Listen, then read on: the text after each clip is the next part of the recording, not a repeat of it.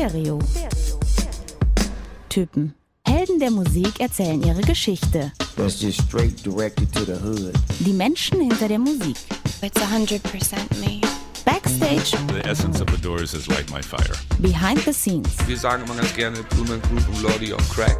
Das sind wir. Es wird persönlich. Put your fucking money where your mouth is, man. Stereo. Typen. Ein Podcast mit Marc Mühlenbrock und Tillmann Kölner. Moin Marc. Tag, Tillmann. Hello Hörers. Guten Morning. Und es ist wirklich aller Herrgotts früher diesmal. Boah, so früh waren wir echt noch nie. Das ist ein bisschen meine Schuld. Ich habe so ein paar Termine. Äh, Gerade diese Woche ist alles irgendwie voll. Also äh, verzeiht es mir, wenn ich zwischendurch einschlafe, wenn es nur ein Sekundenschlaf ist. Es liegt nicht an meinen großartigen Monologen. Zwischen drei und fünf Minuten. Zeit. Ey, ah, uh, also gestern Sendung, heute so früh raus, mache ich nur für dich und für euch natürlich. Und für die Frau, um die es heute geht, weil es ist ja auch ihr Ehrentag bald. Und ähm, deswegen ja, sind wir halt jetzt hier so früh dran, um das alles noch hinzukriegen. Herzlich willkommen zurück im Loger der Libé, um nochmal die letzte Folge so ein bisschen nachhallen zu lassen. Au Depot de l'Amour. Hast du nochmal nachgeschaut? Nein, ich weiß es einfach. Du, du wusstest es schon immer. Ich habe es ja da rausgeschnitten, dass ich da eine halbe Minute bei Google nachschauen musste und so weiter. Heute aber The Depot of Love, oder? Wie würde man es Camdenisch aussprechen? Ja, Depot würde man glaube ich gar nicht sagen, ne? sondern Warehouse. Warehouse. of Winehouse, Warehouse. Amy Warehouse. Warehouse of Love. Where is Love? Oder in so einsam, einsam Nuschelbegriff. Bevor wir uns sprachlich komplett verrennen, Ja, ähm, back into the Feedback. ja. Ich habe Feedback vom Feedback bekommen Okay. von, von Helen Kaiser, Ah. die sich sehr gefreut hat, dass wir, äh, dass wir ihren Song Recommendation haben. Ach so, du meinst, du hast ein Feedback zur Recommendation bekommen. Genau. Jetzt haben wir es. Ist doch früh. Ja, und sie hat sich auch sehr gefreut, dass äh, wir ihren, ihren Podcast ähm, Voices gedroppt haben und hat sich dann auch selber unseren Podcast gefreut, den sie bis dato auch noch nicht gehört hatte, jetzt aber gerne mal reinhört. Jede sie- einzelne Folge nachhört. Ja, wirklich, weil sie als Musikerin ja auch durchaus vielleicht nochmal einen anderen Bezug zu ähm, ein paar der Protagonistinnen und Protagonisten hat. Hm? True, true. Ja, nicht, dass Helen dir jetzt nochmal wieder Feedback gibt auf das Feedback zu ihrem Feedback, Feedback zu unserer Recommendation. Das ist wie so eine Endlosschleife oder so ein Reverse, Reverb-Effekt, keine Ahnung. Ähm, schauen wir doch lieber auf die Recommendation äh, von dieser Folge, die aktuelle Musikempfehlung. Und ich bin mir sicher, Timon, hast du hier was ganz Feines ausgegraben. Ja, äh, was, was auch irgendwie Bezug zu der Folge hat, äh, die wir heute hier aufnehmen. Ähm, Chad Faker. Ah. Inspiriert vom großen Jazzmusiker Chad Baker hat sich Nick Murphy, wie er eigentlich heißt, diesen Künstlernamen gegeben. Er kommt ursprünglich aus Melbourne, Australien. Äh, ja, Solo-Künstler, aber auch äh, das schreckliche Wort Multi-Instrumentalist muss man in diesem Zusammenhang mal äh, droppen. Wo, wo, wo ich immer noch dankbar bin, wenn jemand mal eine andere Formulierung dafür findet.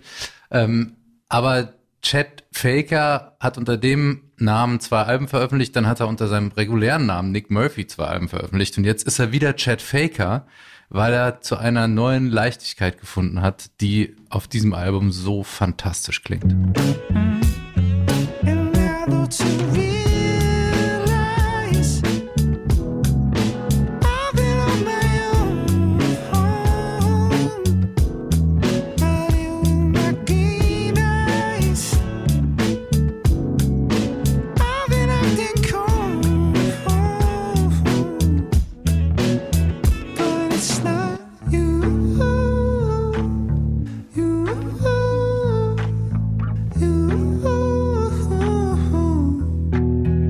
Kurzer Side-Fact, ähm, er hat die Songs vor Corona fertig gemacht, hat da äh, gedacht, okay, das ist mehr Chad Faker, wieder diese eben äh, ja unverkopfte Leichtigkeit und diese Düsternis auch wieder rauszulassen aus seiner Musik. Und während der Corona-Zeit ist dann leider sein Vater verstorben. Und dann hat er danach äh, eben die Songs trotzdem oder gerade erst so richtig schätzen gelernt, anstatt vielleicht die Trauer da nochmal mit einfließen zu lassen, die er empfunden hat, hat er ähm, sich entschieden, der Welt was Schönes geben zu wollen, was, was Fröhliches. Und äh, dadurch auch sich selbst irgendwie zu neuer Lebensfreude verholfen, kann man sagen. Fantastisches Album, Hotel Surrender Ich liebe es sehr. Ich finde den Titel auch schon geil. Meine Recommendation ist diesmal auch wahrscheinlich inspiriert von unserer Folge jetzt hier. Ja, sind einfach gerade super viele gute Soul, Jazz, Hip-Hop-Platten veröffentlicht Mhm. worden und äh, das finde ich ist auch mal gute Musik, so um sie in, im warmen Sommertagen zu hören. Nicht nur da, aber da passt es auch gut. Also den Jazz von Hiatus Coyote ähm, oder äh, Jungle haben was Neues, Mickey Blanco, Salt, großartig, Tyler the Creator, ähm, Bervin, Rapper aus London, aber noch besser aus London hat mir gefallen die Platte von Green Tea Pang. Ähm, hast du, glaube ich, auch gefeiert, äh, die wirklich eine großartige Mixtur da zusammen ja gebraut hat, kann man sagen, ne? getreu ihres Namens Green Tea, aufgekocht für uns. Also wirklich ähm, von 90er R&B, Punk ein bisschen mit drin, Hip-Hop, dann so Ambient, Meditationssachen oder Trip-Hop, was ich ganz besonders mag. Jazz auch mit drin und äh, gefällt mir zum Beispiel sehr gut oder vielleicht sogar am besten auf diesem Song hier Kali V2. Ich glaube, V2 steht für Version 2, bin ich mir nicht ganz sicher. We were put here as equal, this is our time, no sequels to my people, they suffering. Yeah, my people stay suffering. And in the streets there is mumbling, I feel your narrative crumbling. Ein cooler Track der Selbstermächtigung ähm, von den Lyrics her. Was ich ganz besonders beeindruckend fand, dass sie auch äh, bei der Produktion eine bestimmte Herzfrequenz, also Herz mit TZ geschrieben, ähm, halt äh, ja das Album in dieser Frequenz hat stimmen lassen. 440 Hertz, die Grundkadenz, kann man an dieser Stelle mal sagen. Ne? Ja, Ein A, der Ton äh, hat 440 Hertz. Und sie hat quasi das Album in einer anderen Herzfrequenz aufgenommen. Ne? Genau, sie hat es in 432 Hertz aufgenommen, weil das als sehr beruhigend und entspannt gilt, laut ja nicht der westlichen Philosophie, ne? Da kommt halt das her, was du gerade gesagt hast, sondern ich glaube, ich bin mir nicht ganz sicher, asiatischer, indischer Philosophie. Sehr interessant. Das war nur ein Side- oder Fun-Fact, wie wir hier sagen. Ähm, man kann das Album auch einfach so genießen als ein super geiles, entspanntes Sommeralbum. Jetzt haben wir die Brücke sowas von geschlagen, ne? Ja, genau. Mit UK. Genau, wir bleiben in äh, London und äh, ja, auch mit einer Künstlerin, die ja genauso irgendwie einerseits zeitgemäß war für ihre Generation, aber andererseits auch zurückgeschaut hat, nämlich auf die große Musik der 60er Jahre und die wieder aufpoliert hat. Amy Winehouse, fantastische Ikone, die Ikone eigentlich unserer Generation, okay, meine war auch Kurt Cobain, aber so ein bisschen überschnitten hat sich's auf jeden Fall. Ja, also wirklich, wenn man jetzt zum Beispiel diese ganzen super Popstar-Ikonen sich anschaut, Mhm. wie zum Beispiel David Bowie, äh, Michael Jackson, Madonna, dann ist das die Ikone, die wirklich so, also mit der wir wirklich, wirklich groß geworden sind. Mhm, das stimmt. Kurt Ja. Cobain gerade so noch, ne, aber ja, und auch leider ja, ich, deswegen erwähne ich auch Kurt Cobain, ähm, weil anders als jetzt Bowie oder Madonna, ähm, sie ja auch zu denen leider gehört, die früh gestorben sind. Ne? Im berühmt-berüchtigten Club of 27 ist sie drin, da haben wir es schon wieder, ne? letztes Mal auch bei Jim Morrison schon erwähnt. mit dem sitzt er auf einer Wolke gerade und und jammed. jammt. Und ähm, ja, da gehören ja einige große Rockstars dazu, die halt dafür stehen, ne, ihr sehr intensives Leben leider früh verwirkt zu haben. Ne? Jim Morrison, Kurt Cobain, ähm, wen, wer war es noch? Janis, Janis Joplin, Joplin, Jimi Hendrix. Ja. Ja, und äh, ihr Todestag, ihr tragischer, jährt sich jetzt gerade zum zehnten Mal. Mhm. Am 23. Juli 2011. Was auch der Grund ist, warum wir diese Folge machen und ihr die Ehre erweisen. Und ihr erweist uns die Ehre, dass ihr zuhört. Es gibt auch keine Künstlerin oder generell keinen Artist, um es mal geschlechtsneutral zu sagen, äh, die mit so wenig Veröffentlichungen so einen riesen Impact hatte. Ja. Zwei Alben, Muss ich kurz drüber nachdenken, aber ich glaube, du hast recht, ja. ja, Krass. also zwei Alben, wobei so der richtig große Erfolg von Back to Black dann immer noch mal erst nach ihrem Tod auch äh, sich wieder quasi multipliziert hat, ne? Und dann kein Album mehr kam, weil die Aufnahmen vernichtet wurden. Da greife ich schon so ein bisschen vor. Oh, Tillmann, krass. ja, ähm, also es gibt wirklich fantastische ähm, äh, Stories, die wir hier in der nächsten, in den nächsten neun Stunden erzählen werden. Lehnt euch zurück. ähm, du hast schon mal großartig angeteased auf Songs, die nicht veröffentlicht werden, aber wir fangen ja fast immer an oder diesmal auch wieder an mit ähm, den äh, fünf Sekunden, den kurzen fünf. Äh, mein Quiz für Tilman Kölner und auch für euch zu Hause. Ähm, es sind die fünf größten Hits, oder nein, nicht unbedingt die fünf größten Hits, das wäre zu einfach, aber fünf der bekanntesten Songs äh, von Amy Winehouse in Kurzform zusammengeschnitten, auf jeweils nur eine Sekunde, direkt hintereinander. Und ähm, du musst raten oder ihr könnt raten, ähm, welche Songs das sind. Ich bin sehr gut vorbereitet diesmal. Ja, ich habe es auch, ähm, naja, ich frage mal noch nichts. Es gibt zwei Durchgänge. Beim ersten Mal, wenn es so überfordert ist, äh, gibt es auf jeden Fall gleich noch einen zweiten.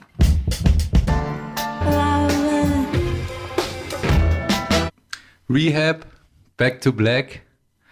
Ähm, und hinten war, habe ich erkannt, ähm, diese Bläser hinten, die haben mich gerade so ein bisschen irritiert. Da stehe ich gerade auf dem Schlauch. Ja, du hast es eigentlich schon gesagt. Es war Rehab das letzte, aber du verwechselst es, glaube ich, mit dem ersten Track. Und Back to Black, klar, es war drin. Genau. Und in der Mitte hast du mich ein bisschen, da hast du was von, von Frank ausgepackt, ne? Ja, es geht einfach so schnell. Mm, gönnst du mir offiziell noch einen zweiten Durchlauf? Ja, natürlich. Oder uns? klar. Love is a losing game. War Ja, noch dabei. das hast du drei. Jetzt fehlt mir nur Treated myself like I knew I would. I told you. Ist der letzte. Nein, I'm no good. ist nicht dabei, nein. Ist schwer. Es ist so, Hey, ich ich bin ein bisschen enttäuscht, weil ich dachte, ey, ich kenne wirklich beide Alben, die habe ich aufgesaugt. Ja. ja. Also einer ist schwer und einer ist äh, eigentlich auch mit ihrer größter Hit. Ähm, ja, also Valerie. Ja, hast Ja. du gerade noch nicht gesagt, genau. Genau. D- Das ist der letzte, oder? Nee, das ist der erste. Das ist der erste, genau. Ja. Deswegen, da kam ich durcheinander. Also Valerie ist noch dabei. Mhm. Ähm, und dann habe ich vier, ne? Ja. Und der eine ist halt von Frank, aber da muss man schon, glaube ich, ein Kenner sein. Ja, bin ich eigentlich. Ja? Ja. Aber komme ich jetzt gerade nicht drauf. In My Bed wäre es gewesen. Genau. Also die Reihenfolge war Valerie, Back to Black, äh, Love is a Losing Game, In My Bed und am Ende Rehab. Und ich glaube, dieses Rehab am Ende und Valerie Ja. am Anfang hat ich so ein bisschen durcheinander gebracht. Total. Aber wir hören sie jetzt doch mal äh, in äh, mittellangen Version mit den mittellangen fünf. Stop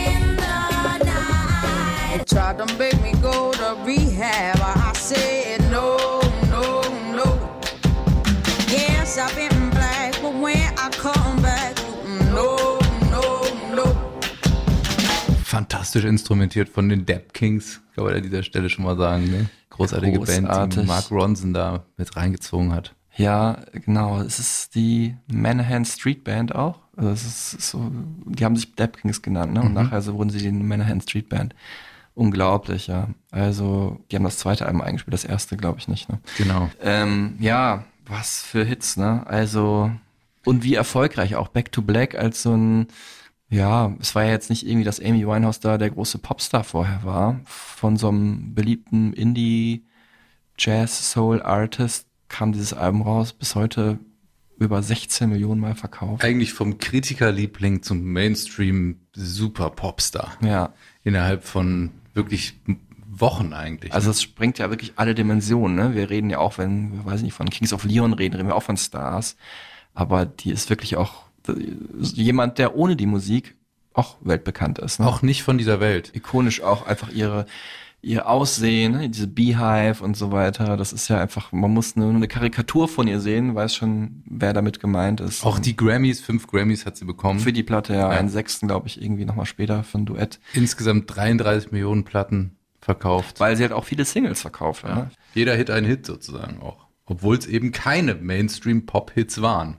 ja, so ein ganz eigener Musikstil, den Amy da kreiert hat. Natürlich mit Anleihen aus alten Zeiten, aber es war schon, ja, sehr individuell einfach ähm, Amy. Well, yeah, I mean, I just always want to be different. It's not important to me to be a great singer. It's important for me to be different, you know, and to stand out with myself and um, not to get noticed, just to put something out there that's different that people can go, that's so different. Like, that's why I'm doing it, you know what I mean? I just want to have something that kids can hear and go, that doesn't sound like anything else. Wow. You know what I mean? Like, I don't have to sound like anyone else if I want to be a famous singer. That's the kind of thing that drives me. Wow.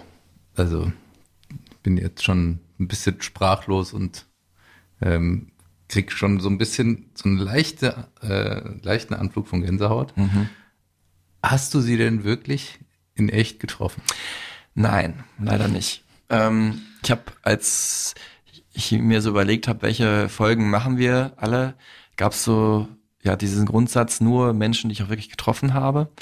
Ähm, das ist jetzt die zweite Ausnahme nach David Bowie, weil ähm, die mir einfach sehr wichtig ist als Künstlerin und zweitens, weil in diesem großen Archiv, äh, für das ich ja auch einige Interviews beigesteuert hat von ähm, einer alten äh, Musikpresseagentur COP, da hat halt ein Kollege damals das Vergnügen gehabt, ähm, sie interviewen zu dürfen, der Reinhold, Grüße in die Schweiz. Ähm, und äh, danke, dass du dieses Interview damals oder die Interviews sind ja mehrere damals so großartig äh, geführt hast. Und danke an Ralf, dass er mir dieses Interview zur Verfügung gestellt hat. Und ähm, ja, ich konnte halt drauf zugreifen. Es war auch das erste Interview, was ich damals, als ich da neu angefangen habe, ähm, bearbeitet habe. Also war Amy Winehouse ähm, als ja, empfangnehmender Redakteur sozusagen, als Volontär. Und äh, ja, deswegen habe ich da auch deswegen eine besondere Verbindung zu, aber vor allem natürlich auch zu ihr und der Musik. Also ähm, ich bin ja schon eh, sag ich mal, eher so als Retro-Typ verschrien. Von dir. ich mag einfach viele Sachen, viele Musiken von früher, aber ich mag es auch, wenn die irgendwie so einen neuen Glanz bekommen oder so einen neuen Touch. Und ähm, das gilt auch auf jeden Fall für Sixties Soul, den ich äh, total für mich in den Nullerjahren entdeckt habe.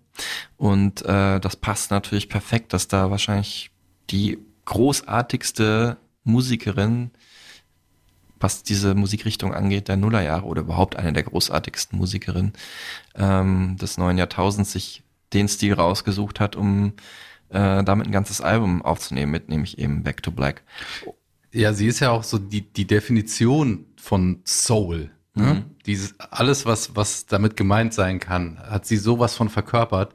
Und was ich halt auch so spektakulär fand, deswegen bist du wahrscheinlich auch so Fan, diese ganzen Stile, wie sie es ja selbst gerade beschrieben hat, sie kann es ja gar nicht in Worte fassen. Sie trägt Punk in sich, ja, durch ihre ganze Attitude und die Tattoos und so. Sie trägt aber auch dieses Mod, äh, britische Fred Perry-hafte total in sich durch ihren Klamottenstil. Dann diese 60s, was du gesagt hast, diese Beehives, diese riesen Bienenkörbe, die sie auf dem Kopf äh, trug. Aber he- halt eben auch diese äh, kubanische Einwanderer-USA- Ästhetik mit der Art und Weise, wie sie ihre Augen geschminkt hat. Hm, stimmt, so die äh, Chola Girls habe ich Genau. auch gesehen in LA, glaube ich auch Latin, äh, von der Latin Community inspiriert. Dann hat sie selber ja jüdische Wurzeln, das ist mit drin. Und ihre Stimme ist ja eigentlich eine Jazz-Stimme, ne? würde man so zuordnen. Ja, auch absolut, äh, sage ich mal, vergleichbar mit den großen Jazz-Ikonen, zu denen sie halt auch aufgeschaut hat. Ja, genau. Davon war ja vor allem ihr erstes Album geprägt. Bevor wir darauf kommen, ähm, hat Tillmann Kölner für mich, für uns wieder ein paar schöne Sachen in diesem Internet rausgefunden. Im Internet und in den Archiven von Marx Musikmuseum. Genau. Ich könnte mir vorstellen, also es geht jetzt um die, den Fun Fact Fake Check, wo Tillmann Kölner mir, uns drei Fun Facts unterbreitet, wovon aber einer gelogen ist und wir müssen jetzt raten, welcher gelogen ist. Und ich könnte mir vorstellen, dass zum Beispiel bei einer Band wie, wen hatten wir, Beirut oder so, das relativ schwierig ist, da irgendwelche Sachen rauszufinden. Ähm, bei Amy Winehouse ist es wahrscheinlich sehr einfach, dafür ist wahrscheinlich aber auch sehr viel schon über sie bekannt. Glaubst du? Jetzt geht's los. Der Fun Fact Fake Check. Amy Winehouse 1. Amy Winehouse wäre fast mal hier dabei gewesen.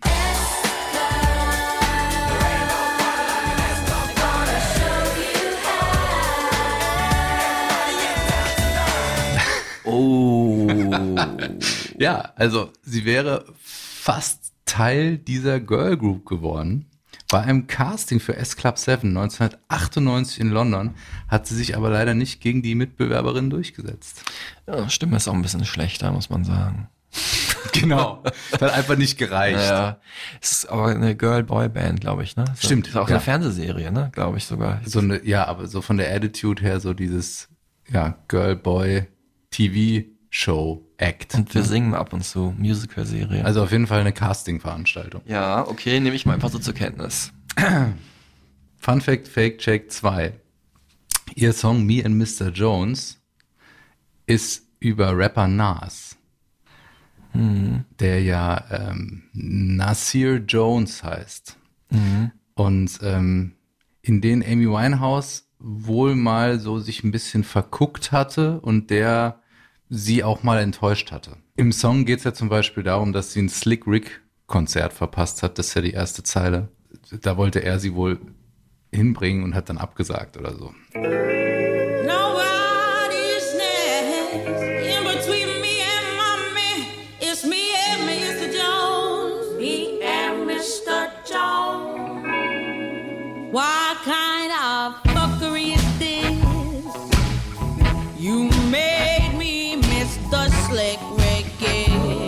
Me and Mr. Jones ist dann halt eben quasi ihre Hommage an Nas, den großen Rapper aus New York.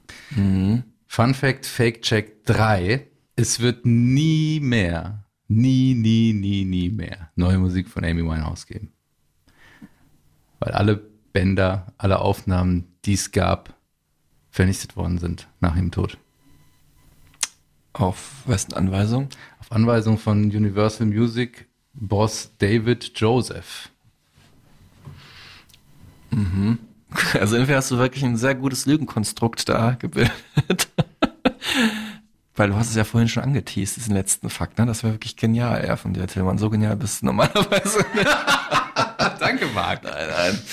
Äh, boah, sie sind alles, sie sind richtig gut, richtig gut. Also Respekt, sowohl die zwei, die du gefunden hast, als auch äh, der Erlogene. Nicht nur, weil sie alle glaubwürdig sind, sie sind auch alle sehr außergewöhnlich.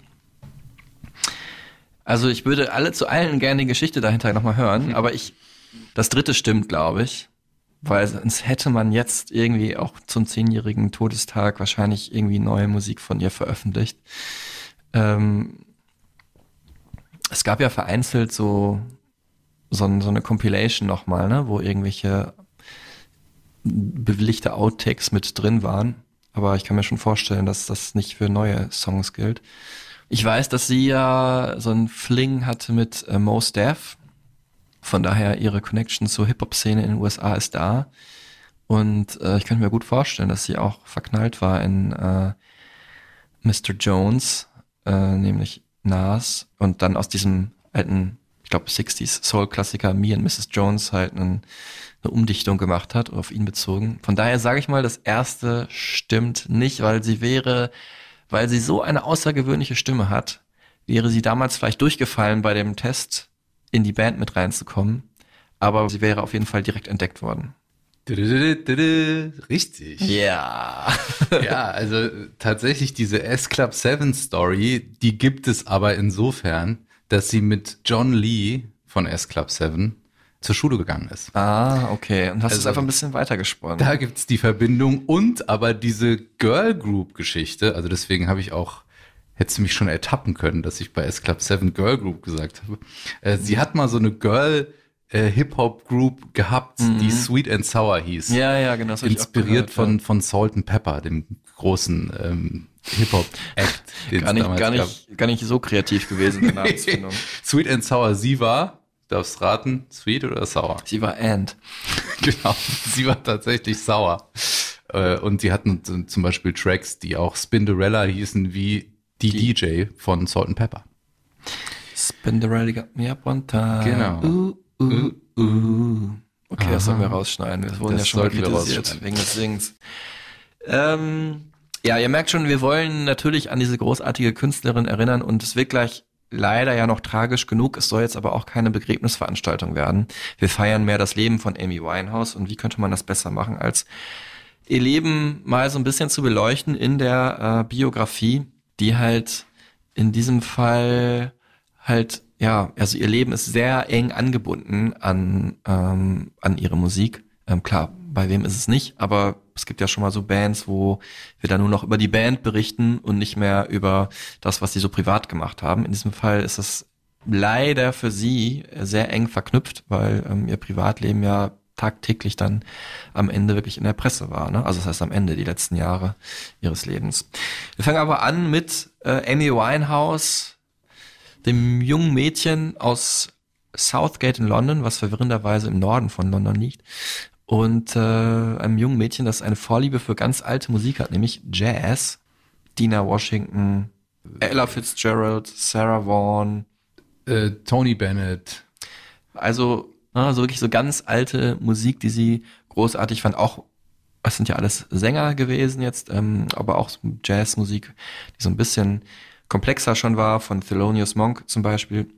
Und ähm, da hat sie sich halt von äh, Kindesbein an äh, drin verliebt. I don't really know. I think jazz, I didn't find jazz, jazz found me. You know, I was young, I was really young, and, um, you know, that was what I grew up to, jazz, and what I learned with and grew with, you know, and what I loved. And I was really lucky at about 14 when my brother went to university, left all his music. And my brother loved jazz, so I was really lucky like that. I had loads of good stuff, and that's when I knew, when I found out what I liked. You know, my jazz to me was my personal music that when everyone had gone home and I was by myself, I had that music. I always had jazz to myself.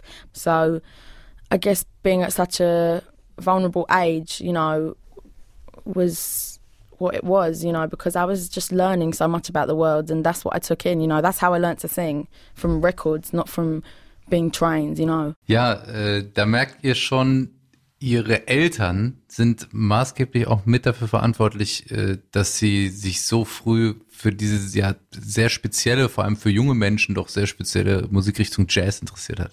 Vor allem ihr Vater, wie sie gerade in diesem geilen Londoner Akzent erzählt hat. Mitch, wie er hieß. Ja, genau. Und Oder halt ihr, ihr Bruder, genau. Äh, ja, und ihre Mutter hat sie aber äh, vor allem beim Thema Gitarre unterstützt und das äh, wohl vorangetrieben, dass sie äh, sich damit mehr auseinandersetzt und da dann eben diese Brücke geschlagen, ja. Und das ist das Besondere an Amy Winehouse, dass sie eben als Indie-Mädchen von der Herangehensweise, was sie ja war, auch als sehr äh, junger Mensch, dann mit dieser alten Musik Jazz sich schon so identifiziert hat. Und das hat sie halt für sich äh, zu ihrem Markenzeichen gemacht und da ihre ganz eigene musikalische Welt draus gebaut.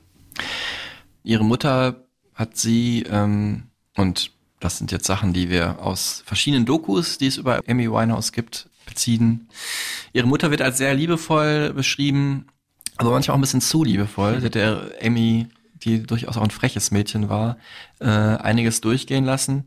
Ihre Großmutter Cynthia, also die Mutter von ihrem Vater war das, war für sie eine ganz wichtige Vorbildfunktion, also eine sehr starke Frau, sehr viel Selbstbewusstsein ausgestrahlt und da hat Amy immer zu aufgeschaut, obwohl sie natürlich ihre Mutter geliebt hat, aber das war vielleicht ein bisschen mehr so ein Vorbild für sie, weil sie auch gesehen hat, dass diese Cynthia, diese Grandma auch für ihre Mutter eine Art Ersatzmutter war. Ganz entscheidende Rolle hat aber ihr Vater Mitch, den Amy wirklich vergöttert hat. Und wenn man diese ganzen Dokus anschaut, fragt man sich immer, wieso. ähm, er hatte schon in, ähm, als Amy ein kleines Kind war, hat er eine Affäre begonnen.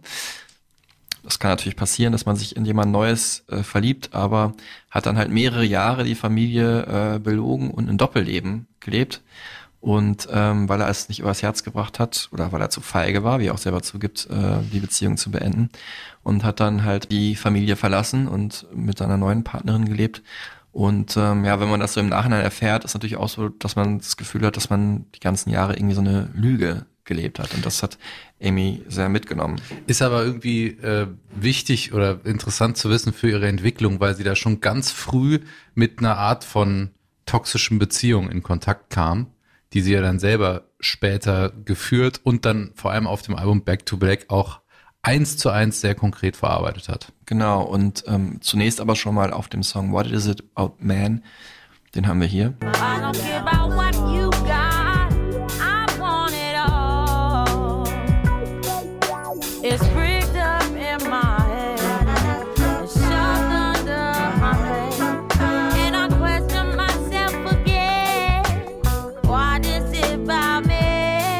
Der vom ersten Album Frank stammt. Und ähm, hier sagt sie kurz was dazu. Um, what is it about men is about me working out my bad choices in life against my dad's bad choices, or my weaknesses in life against my dad's weaknesses. Um, you know, it's not. It's a rare thing for a girl to write a song, I guess, about her dad rather than her mum. You know what I mean? And similarities between that. So, I mean, I guess it was important to me to make sense of that, and you know why my dad had an affair and blah blah blah blah. And it helped me, you know. It, it does help me to write songs, you know. It really does. Ich liebe ja diesen Akzent. Habe ich auch schon gesagt, ja. ähm, ja, durch diese Scheidung wurde Amy so ein bisschen aus der Bahn geworfen, also ein bisschen sehr auch, muss man sagen. Ähm, ist dann, ja, nicht nur deswegen, ne, wir überspringen natürlich ein bisschen hier, aber äh, weil sie dann sehr extrovertierter Mensch immer mehr wurde, ne, hat sich, wurde sie bei einer Bühnenschule angemeldet, hat da mitgemacht und ähm, ne, um so- sozusagen ihr Schauspieltalent, was ihr ja auch auf der Bühne durchaus zum Besten gegeben hat, ähm, wurde da schon früh trainiert. Dann äh, ja, kam sie halt leider relativ früh schon äh, mit Antidepressiva in Kontakt, schon mit 13, 14. Ähm, und ähm, ja, aber ne, ich, wo ich gerade Schauspiel gesagt habe, fällt einem andererseits aber auch immer wieder ein, äh, fast niemand, der so berühmt ist, war so real wie Amy Winehouse. Also so real und so tough wirklich. Und das ist ja auch das Ungewöhnliche ähm, für eine Soul-Sängerin, ne? Also oder auch jetzt so ein Superstar aus den USA, ein R&B-Sängerin oder so, die ja, ne, ich kenne es aus erster Hand, vorgefertigte professionelle Antworten. Aber sie hat sich einfach so geredet, wie sie Bock drauf hatte und auch die Texte so geschrieben, wie sie Bock drauf hatte. Das ist ja eben der Twist auch an ihr, den sie in die Soul- und Jazzmusik gebracht hat, dass sie eben Songs gemacht hat, wie zum Beispiel Fuck Me Pumps. Genau.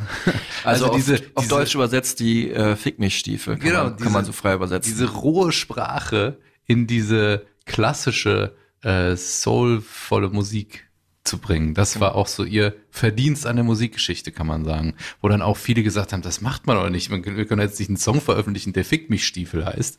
Sie so, doch, genau das machen wir, weil es so ist. When you walk in the bar and you're dressed like a star, rocking your F me pumps. Cause you all look the same, everyone knows your name, and that's your whole claim to fame. Ja, frank und frei, ne? Deswegen das Album auch Frank. Ja. Einfach gerade heraus, ne? Wobei es auch Deutungen gibt, die äh, darauf abzielen, dass sie das so genannt hat, weil sie äh, Frank Sinatra da crediten wollte. Ah, stimmt. Haben wir kurz vielleicht noch von ihr die Geschichte, wie es zu dem Plattenvertrag kam. Da hat sie natürlich auch, also sie wäre sowieso entdeckt worden mit so einer Stimme, dieser Jahrhundertstimme. Aber sie hat auch ein bisschen Glück gehabt, weil einer ihrer besten Freunde war wiederum befreundet mit jemandem, der ähm, für äh, Simon Fuller gearbeitet hat.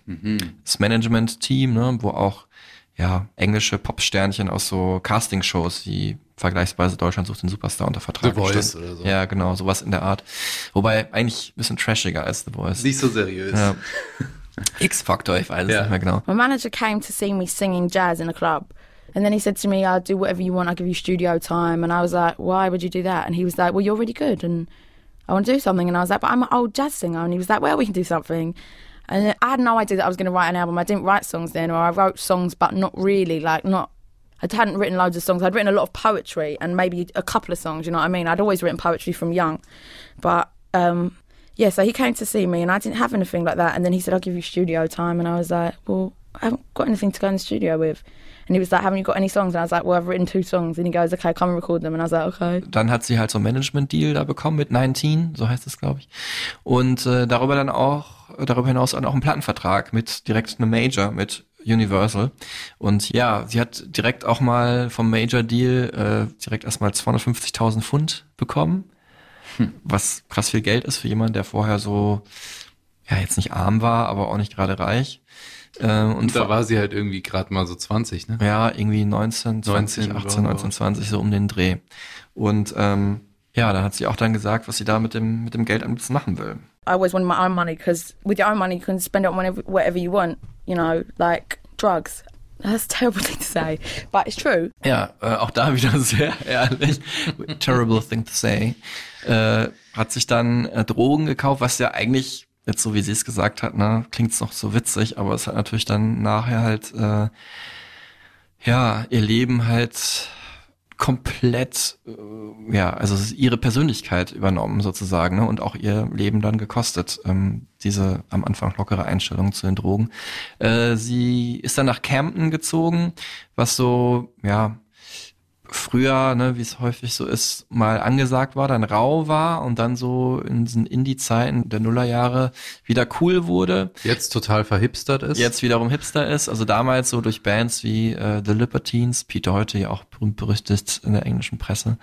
Ähm, Und auch immer ihre Nähe gesucht. Ja, genau. Ja. Und einige andere Bands aus London, die zu der Zeit groß wurden, hingen da halt ab in den Pubs und Clubs. Äh, The Good Mixer zum Beispiel war in den 90ern auch schon ein beliebter Britpop-Pub. Da haben wir auch schon mal erwähnt, glaube ich, in der Folge über Damon Albarn oder Noel Gallagher. Auch da noch äh, recht beliebt. Da war ich auch drin, genauso wie im Amy Winehouse Pub schlechthin. Der war nämlich 100 Meter neben meinem alten Arbeitgeber damals, RTL in London. Äh, das war Hawley Arms. Ähm, wirklich ein sehr schöner Pub, aber ich meine, fast alle Pubs in London sind Mit echt schön. Pooltable und Jukebox. Ja, äh, und ich glaube dreistöckig, vierstöckig mit offener Terrasse und so. Mhm. Also und trotzdem aber sehr äh, stilvoll, wunderbar altmodisch eingerichtet, glaube ich, mit dunkelgrünen Wänden. Da habe ich auch das eine oder andere Pint genossen an Lager oder Cider oder so. Im Lager der Liebe kann ich davon erzählen. Richtig ein schöner, äh, schöner Pub. Yeah, it's really cool there. Yeah, um, there's so many nice new bars. Like in the last three years, like there's been five really cool bars open. It's coming back. Like Camden got really nasty for a while, but it's coming back. And um, I like where I live. I feel safe where I live. You know what I mean? Ja, jetzt kommen wir vielleicht dann mal auf den Sound zu sprechen, Genau, vom Album Frank. was erstmal mega abgefahren ist. Also ich würde vielleicht als Prototyp-Song, um dieses Album zu beschreiben, mal kurz You Send Me Flying slash Cherry anspielen, weil es ein zweigeteilter Song ist. You sent me flying when you kicked me to the car. Dieser jazzig verspielte, samtige Gesang, der einen einfach komplett reinzieht, ja. Was mir direkt aufgefallen ist, es ist keine Zeile wie die nächste. Es ist eben kein klassischer Pop-Aufbau von Vers, Refrain, Vers, Refrain, C-Teil, Refrain, sondern es wird einfach eine Geschichte erzählt, wie die Jazz Grand Dames das halt eben auch gemacht haben.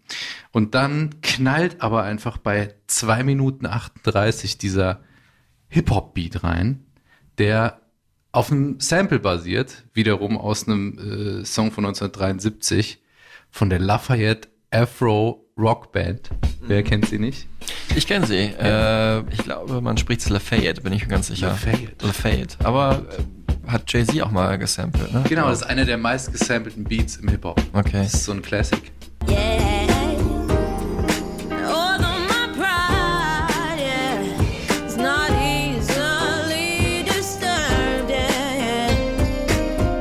Diese, diese Zweiteilung und der Song, ähm, der ist, hat eigentlich sogar noch einen dritten Part, was ein ganz eigener Song ist, der erst bei 5 Minuten 18 losgeht.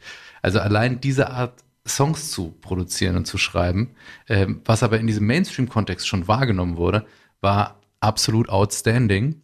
Und ähm, da hat sie eben ihre Liebe zu Jazz und Hip-Hop schon perfekt kombiniert. Zu verdanken hat sie es in dem Fall, nicht der Hauptproduzent des Albums, aber ähm, in dem Fall von You Sent Me Flying, Commissioner Gordon, wie er genannt wurde, Gordon Williams, der unter anderem auch mit Lauren Hill The Miseducation of Lauren Hill produziert hat, Alicia Keys, aber eben auch mit 50 Cent oder KRS-One, äh, großen Hip-Hop-Namen zusammengearbeitet hat. Und das war halt ihr Ding, nicht einfach Jazz nachsingen von früher, sondern dem irgendwie was Neues zu geben, einen neuen Touch durch äh, Hip-Hop-Beats mit drin und durch ähm, ja diese sehr ehrlichen, manchmal leicht versauten Lyrics. I'm just a jazz singer, you know. I sing straight ahead jazz, you know what I mean? Um, I love R&B though. That's where I'm coming from and hip hop and you know there's there's new music around. I'm not going to sleep on good stuff just because I'm trying to keep jazz alive, you know. Jazz is not about singing dead people's songs. I wanted to write a, a current album and I wanted to represent myself and girls like me and write of my time and be of my time, you know, because I'm just a straightforward person. and I, I want to reflect the way I live my life in my music. I keep it jazz in the way that I won't ever sing something the same way twice. I'll always just come to something freshly and with pure creative because there's no other way to do things. There's no other way to, to be as a musician. Ein wichtiger Mitstreiter ihres gesamten musikalischen äh, Schaffens ist Salam Remy. Auch ja, so Retro-Soul, Hip-Hop-Produzent. Vom Sound her finde ich so, wenn man es jetzt vergleichen würde, sehr nah dran an Danger Mouse, würde ich sagen. Hat zum Beispiel aber auch mit Nelly Furtado gearbeitet, also auch so Mainstream-poppige Sachen, die so einen R&B-Anstrich haben, so einen organischen. Genau, lebt in Miami und äh, da ist Amy dann auch hingeflogen und es war für sie auch wirklich ganz geile Erfahrung, mal so rauszukommen aus London und mal wirklich ganz woanders zu arbeiten. Äh, in London wurde die Platte natürlich auch mit produziert und ähm, Frank war dann so einigermaßen erfolgreich, hat viel Aufmerksamkeit bekommen, natürlich vor allem für ihre großartige Stimme, muss man sagen. Ne? Also es ist ja Wahnsinn. Es ist, gibt niemanden, der jemals so gesungen hat. Ähm, ich habe mir auch so ein bisschen gedacht, sie hat auch einen relativ großen Mund, dass sie einfach ein krasses Organ entwickeln kann, wie das zum Beispiel auch bei Freddie Mercury äh, der Fall war. Unfassbare Stimme, Wiedererkennungswert 1000, weswegen sie wahrscheinlich, obwohl das ja ein sehr ungewöhnlicher Musikstil war, da schon sehr viel Aufmerksamkeit erregt hat. Und äh, ja, war dann mit einigermaßen erfolgreich und das war genau so das, was sie wollte, ne? Eine Jazzsängerin sein, einigermaßen erfolgreich. Aufmerksamkeit ja, aber nicht irgendwie das, was alles danach noch kam, dieses Mhm. Superstar-Leben. Bevor wir jetzt gleich zum Meisterwerk äh, Back to Black kommen, jetzt noch ein, eine ganz besondere Rarität, weil manchmal zu diesen alten Interviews gab es dann auch ähm, ja die Möglichkeit, dass äh, die Künstler, die Künstlerin äh, mal eine Akustikgitarre mitgebracht haben und dann so eine kleine Akustik-Session gemacht haben. Mhm. Und ich habe das jetzt in der Recherche, als ich dieses Interview wiederentdeckt habe, ja gefunden, dass halt da wirklich am Ende äh, Amy Winehouse akustisch zum Besten gibt, ihren Song Stronger Than Me, auch wieder Boah. ein sehr krass ehrlicher Text, ne? äh, irgendwie, wo es darum geht, dass sie einen älteren Freund hatte und dem irgendwie vorwirft, was bist du denn für ein Weichei, ich muss dich die ganze Zeit trösten, dabei bist du doch sieben Jahre älter als ich und solltest eigentlich mehr im Leben angekommen sein als ich. Ja, äh, ich war wirklich begeistert. Eine ganz krasse Rarität. Ja. Äh, weiß nicht, wo das, in welchen Archiven, bei wem das vielleicht irgendwo nochmal vorliegt. Aber sonst ist es jetzt hier nur für euch ein etwas längerer Auszug als sonst von Stronger Than Me. Äh, von einem der Superstars des neuen Jahrtausends in einer Version, die es wahrscheinlich so nirgendwo mehr gibt.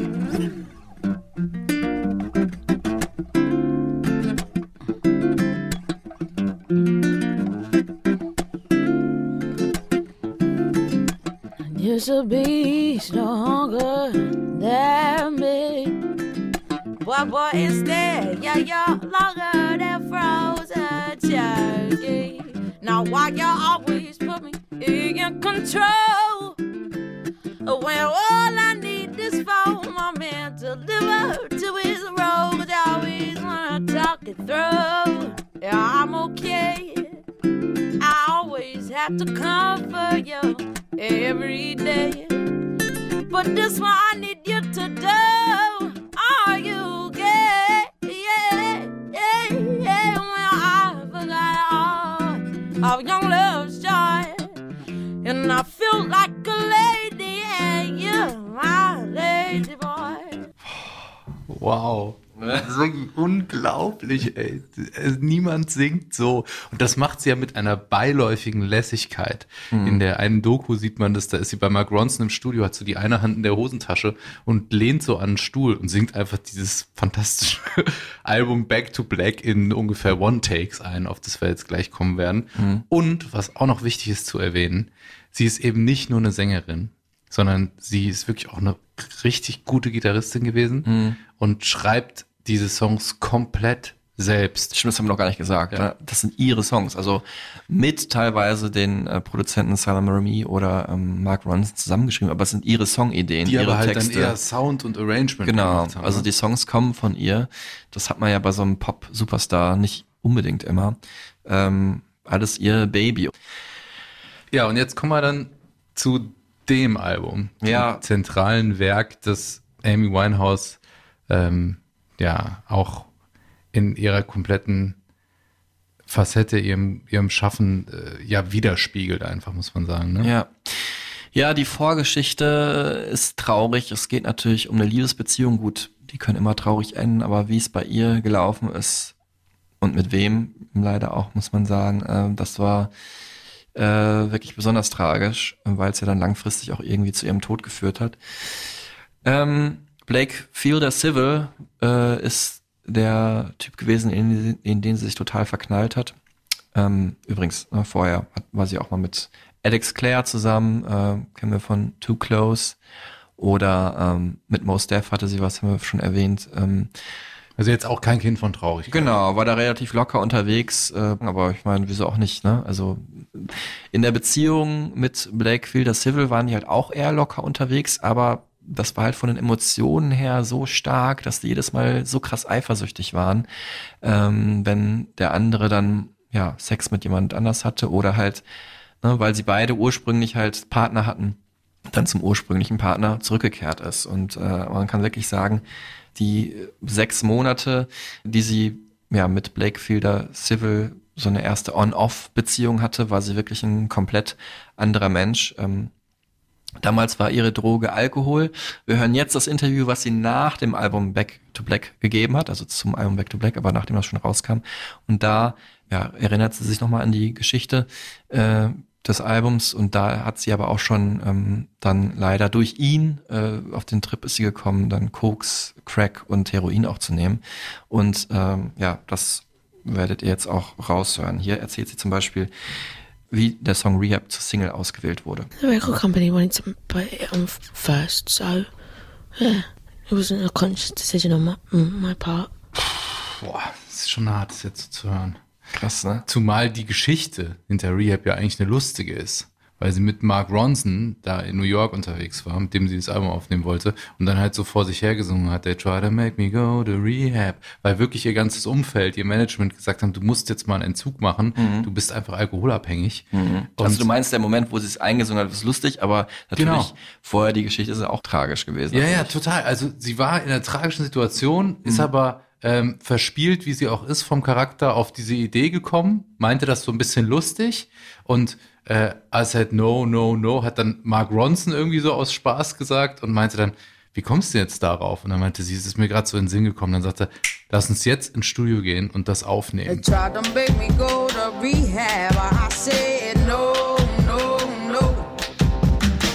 I've been black, but when I come back,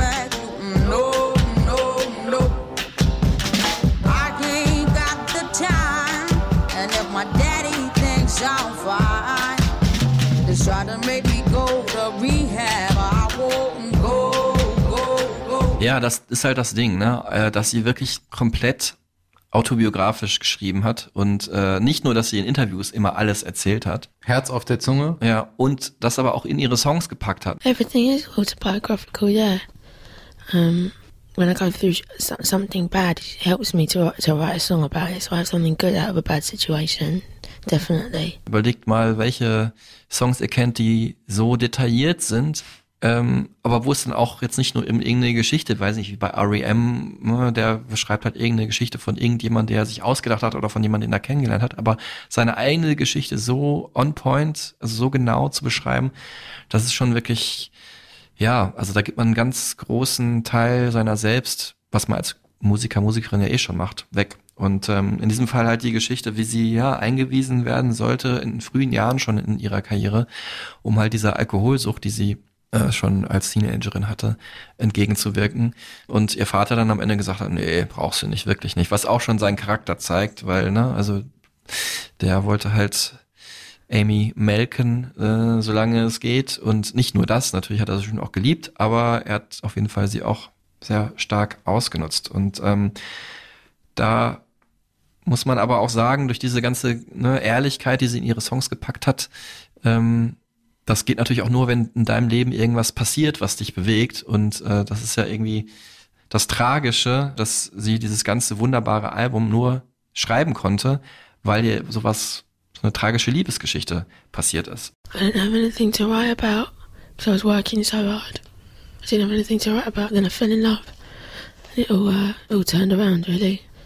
I tend to write about uh, problematic situations I can't really get past, you know, until I write them down. Und diese problematic situation ist eben, dass ihr Freund, also Blake Fielder Civil, dann doch gesagt hat, ey, ich gehe zurück zu meiner Ex-Freundin, mit ihr Schluss gemacht hat per SMS. Sie hat sich dafür gerecht und hat mit seinem besten Freund geschlafen. Und das am besten der Zeile You go back to her and I go back to black. It's about like when a relationship is over, and, you know, he went back to his girlfriend and I went back to, you know, I had a very black couple of months, very black. Like back to black moods, like, you know, very tunnel, very, uh, I can't think, you know, like, I've, you know, I fucked up a lot, I was drinking every day and stuff like that. Uh, yeah. Also sie geht zurück in die Dunkelheit, in die Traurigkeit. Boah, ich gerade Gänsehaut. Und vorher singt sie ja, das ist ja auch geil, das ist das Geile an Lied, dieses Back to Black singt sie ja nur in dem allerletzten Refrain, wirklich, wo das ja auch so langsamer wird und so wie so eine, ja, im Videoclip sieht man ja auch so eine New Orleans-mäßige Beerdigung. Vorher singt sie ja immer I go back to us, so, ne? Also, weil sie immer noch so in Gedanken schwebt, an er Zurückerinnerung an die Beziehung, was zeigt, wie genial dieses Lied eigentlich ist.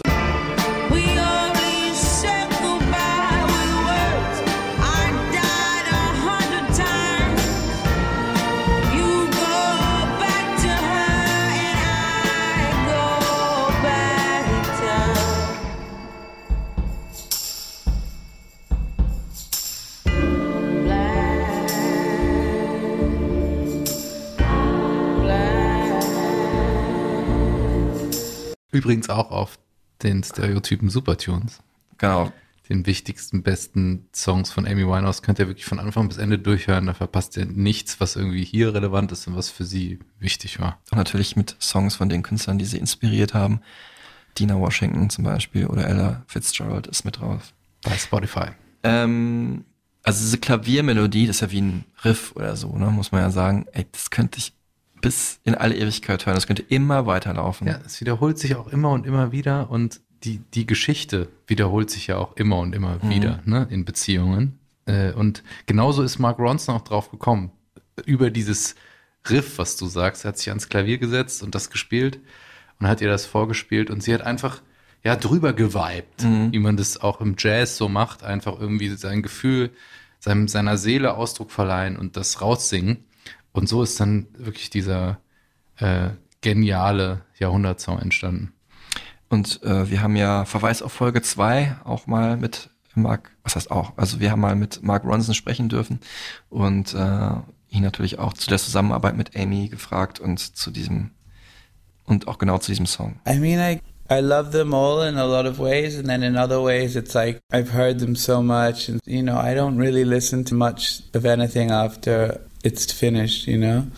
But you know, when a song comes on the radio and it feels maybe let's say "Back to Black" by Amy is the song you you know you're proud of it, or it still sounds good. Mit Mark Ronson hat sie da wirklich den perfekten Arbeitspartner, auch Schrägstrich Freund, die waren ja wirklich gut befreundet gefunden, der ja auch eine ähnliche Vergangenheit hat. Ne? Auch jüdischer Herkunft, auch Wurzeln in UK, aber dann nach New York ähm, gegangen und War nur ein bisschen reich. war nur ein bisschen reicher von Haus aus, könnt ihr dann auch nachhören in Folge zwei. Mhm. Ähm, aber er hat eben genau ihre Vision verstanden und die war, ähm, deswegen habe ich vorhin gesagt, am Pooltable nebendran die Jukebox.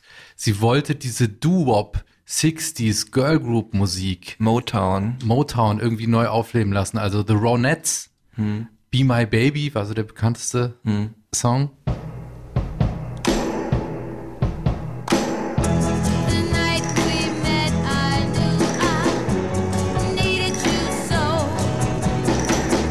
Oder The Shangri-Las, also Leader of the Pack.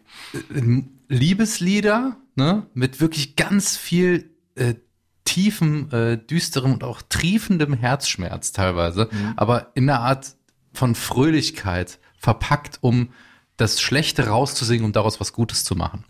Das hat sie fasziniert an diesem 60s Soul. Just um, been listening to different things really. I don't listen to so much jazz anymore. I listen to more 60s stu- stuff.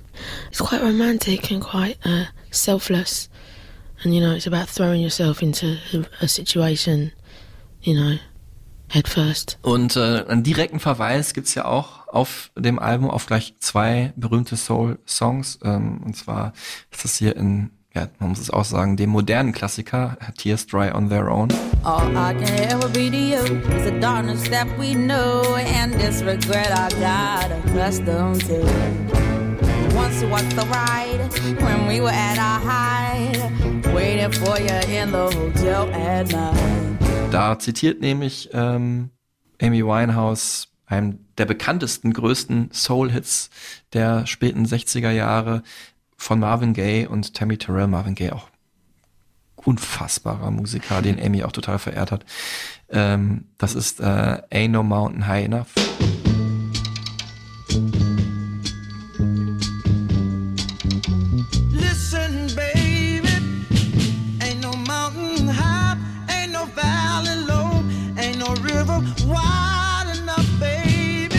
Ja, und die Geschichte dahinter ist ganz geil. Die ist auch in dieser Arte-Doku, die jetzt rausgekommen ist, ganz cool beschrieben. Ähm, weil äh, der Produzent Salam Remy erzählt, dass, er- dass er die Sp Originalspuren von Ain't No Mountain High Enough hatte, die übrigens viele Produzenten haben. Ich war mal bei Musti im Studio, der hat die auch. Die sind mal so rumgegangen unter Produzentinnen und Produzenten. Äh, und es waren ja nur ganz wenige Spuren, aber dieses, dieses 60s, dieses Drum-Feeling, es hat schon alles so viel Soul und so viel Wärme in der Aufnahme. Und äh, Sam Remy hatte irgendwie so die Eingebung, dass das ganz gut passen könnte zu Tears Dry on Their Own, was ein Song war, den Amy Winehouse nur auf der Gitarre geschrieben hatte. Mhm. Und sie fand das erst total weird, jetzt einen der größten Soul-Songs aller Zeiten quasi fast zu covern oder einfach zu benutzen. Ähm, und das hat aber so perfekt hier, finde ich, funktioniert. Und es ist dadurch auch ein neuer Song geworden, der eine ganz eigene Dynamik hat, aber eben dieses Retro-Gefühl von diesem Motown-Hit Ain't No Mountain High Enough noch in die Jetztzeit holt. Ähm, und was auch interessant ist, es gibt diese Zeile, It's too late, baby. Und da zitiert sie quasi eine ihrer größten Idole, nämlich Carol King mit It's too late. And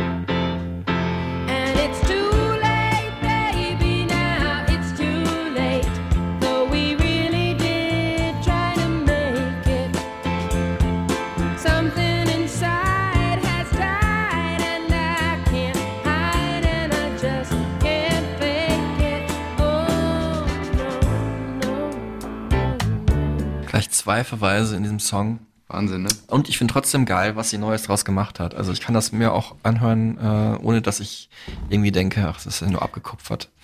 Und Carol King, ne? Äh, ein Song von Carol King, nämlich So Far Away, ist auf ihrer Beerdigung gelaufen. Ah. Weil es tatsächlich einer ihrer All-Time Favorites ever war und die Familie den dann da hat einspielen lassen. Mhm. Ja, und diese ganze Kombination, also 60 Soul in noch ein bisschen düstereren Lyrics mit super ehrlichen Texten aus dem eigenen Leben, Liebesbeziehungen, ähm, in denen sich viele Leute, viele junge Menschen gerade wiederfinden konnten. Dann eine sehr retro-moderne Soul-Produktion von Mark Ronson und Salam Remy. Diese Stimme, dann ihr Aussehen, ne, ein bisschen punkig, auch in einer Weise modern. all das ist natürlich eine, eine Kombi, die einfach gut ankommen musste und ähm, natürlich liegt es vor allem am Ende an ihrem großen Songwriter-Talent, weil ohne die Hits wäre sie wahrscheinlich auch nie so bekannt geworden.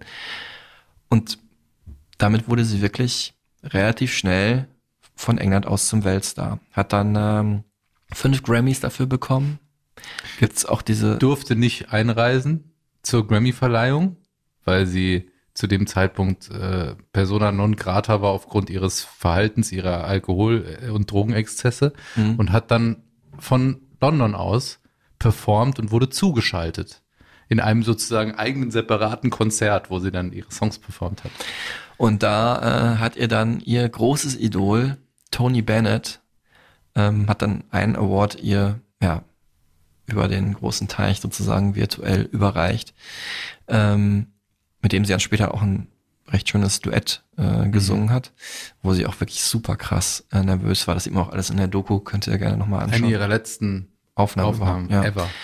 Und äh, da sieht man wirklich, wie überrascht und begeistert und wirklich völlig aus dem Häuschen sie ist, dass sie auch, also hat man auch damals gesehen, wer da alles noch nominiert war. Heute würde man sagen, okay, waren alles gleich große Stars, aber im Vergleich zu Beyoncé und wer da noch alles auf der Liste stand, war sie bis dato noch die kleinere Nummer. Aber Back to Black einfach ein Wahnsinnsalbum, da waren Wahnsinnssongs drauf, die zu Recht die ganze Welt überzeugt haben.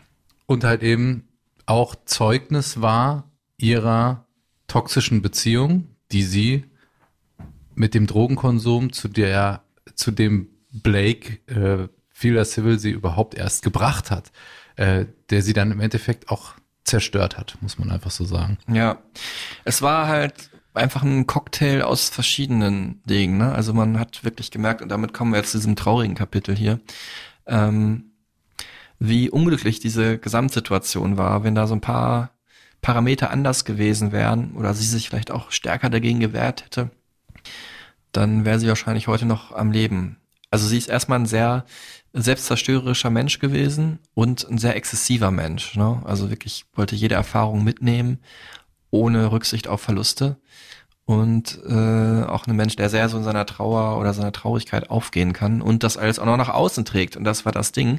Vielleicht war sie dann schon lange drüber hinweg über schlimme Situationen, aber natürlich wurde ihr das immer wieder gespiegelt von der Presse, abgesehen von der Aufmerksamkeit an sich. Ne? Also dass sie immer wieder erkannt wird auf den Straßen Mhm. Londons und da, also wirklich jedes Mal, wenn sie das Haus verliert, waren da zig Paparazzi, die einfach, weil sie wussten, das ist jetzt gerade der Star, über den wir berichten wollen, dass die, das ist die Liebesgeschichte, die in unserem trashigen Blatt irgendwie ähm, Aufmerksamkeit erregt.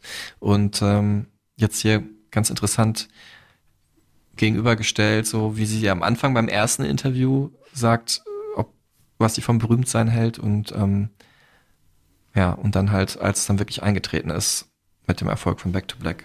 I get recognised a lot, yeah, but not. I've never had anything mad. I've never been out of control. I've never lost control of a situation. I probably won't ever. Like touch wood, you know. I'm lucky like that because my fans aren't crazy, and I don't really have any fans. It's more like, oh, you're that singer, and I'm like, yeah, you are. I'm just gone. You know what I mean? That's it, really. Or, oh, that's that Amy Whitehouse, and I'm like, it's wine, but hi, how are you? Like fuck, it's cool though.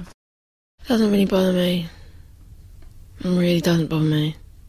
No. I work so much, it doesn't make a difference, do you know what I mean?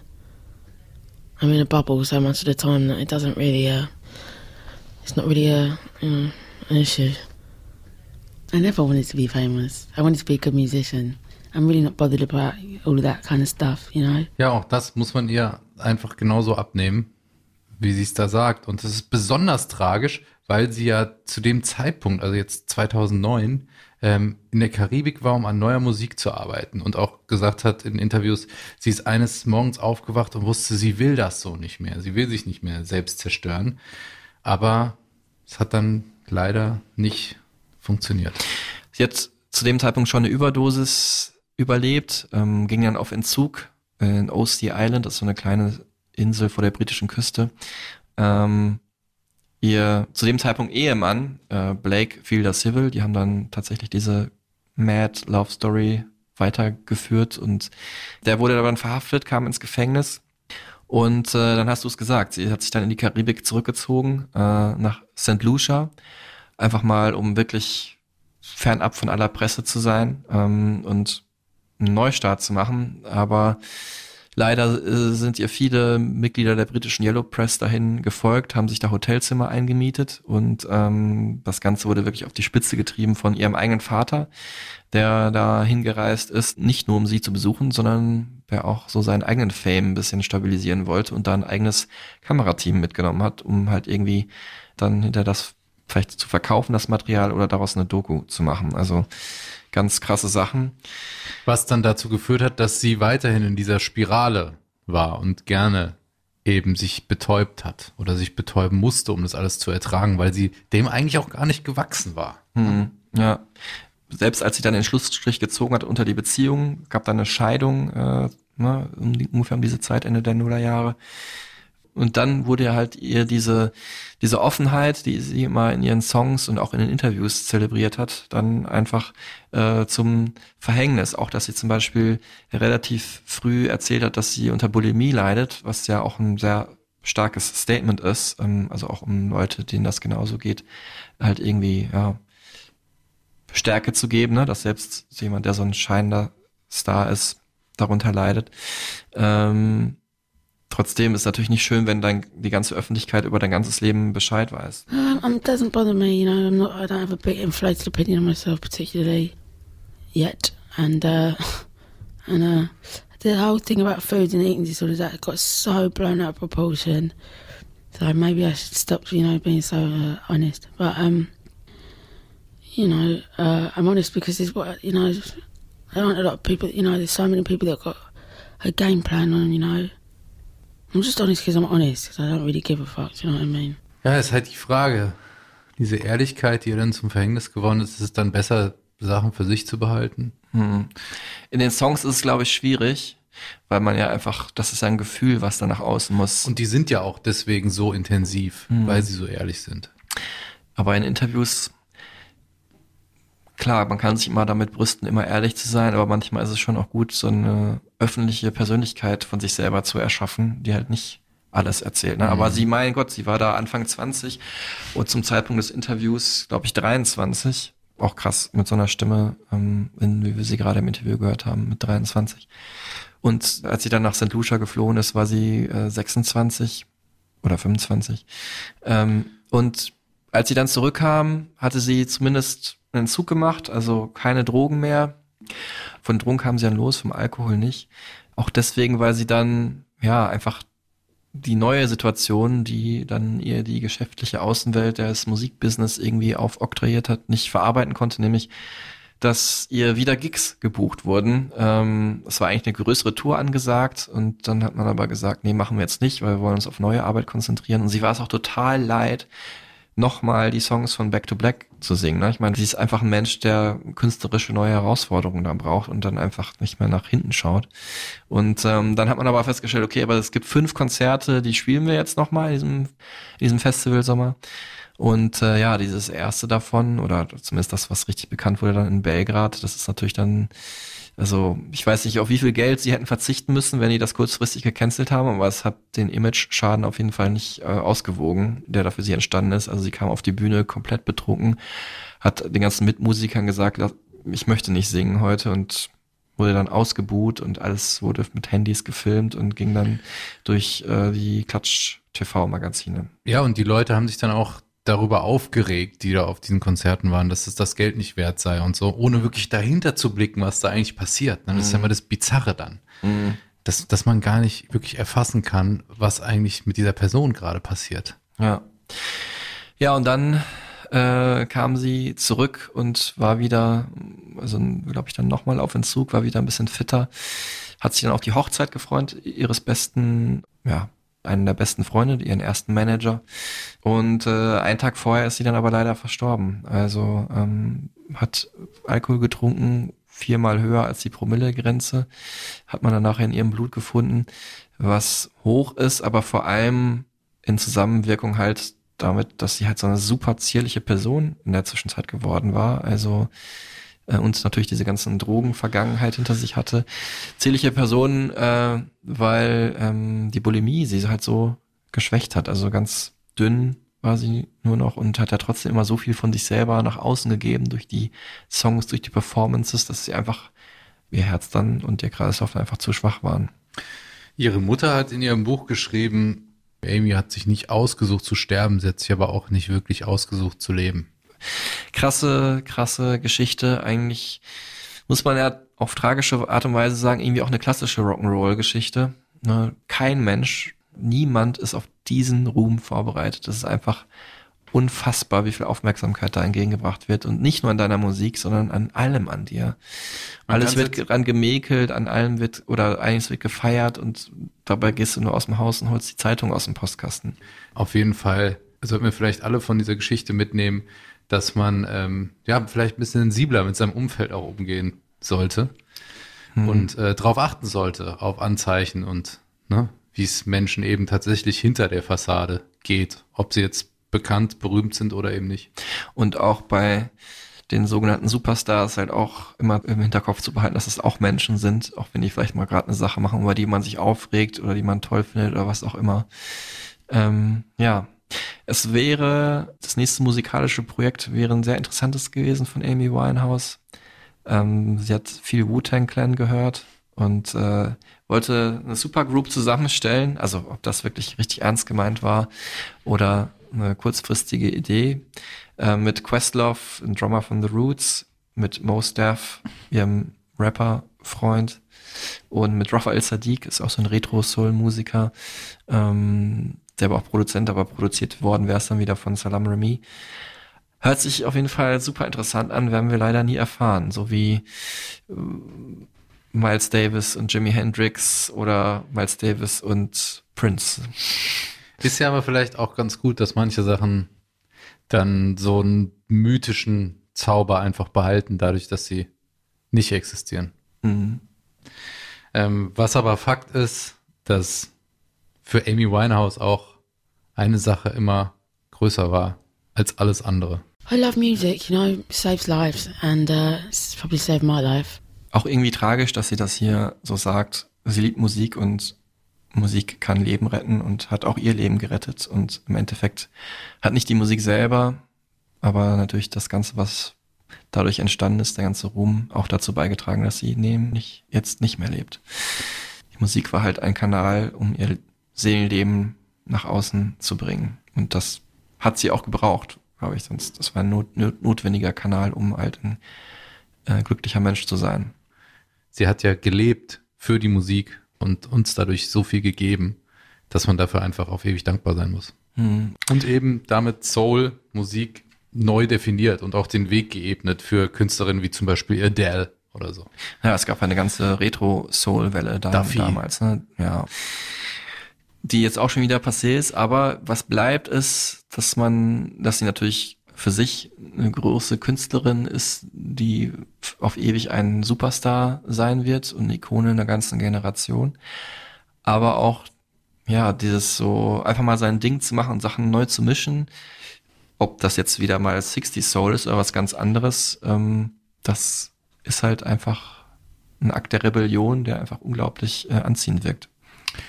Für euch alles zum Nachhören in der Stereotypen Supertunes Amy Winehouse auf Spotify. Ja, mit fantastischen Tracks wie zum Beispiel auch Valerie des Sutons Cover, einen der größten Songs unter ihrer Mitwirkung, finde ich. Ja, ja, ich bin schon bei Back to Black, muss Klar. ich sagen.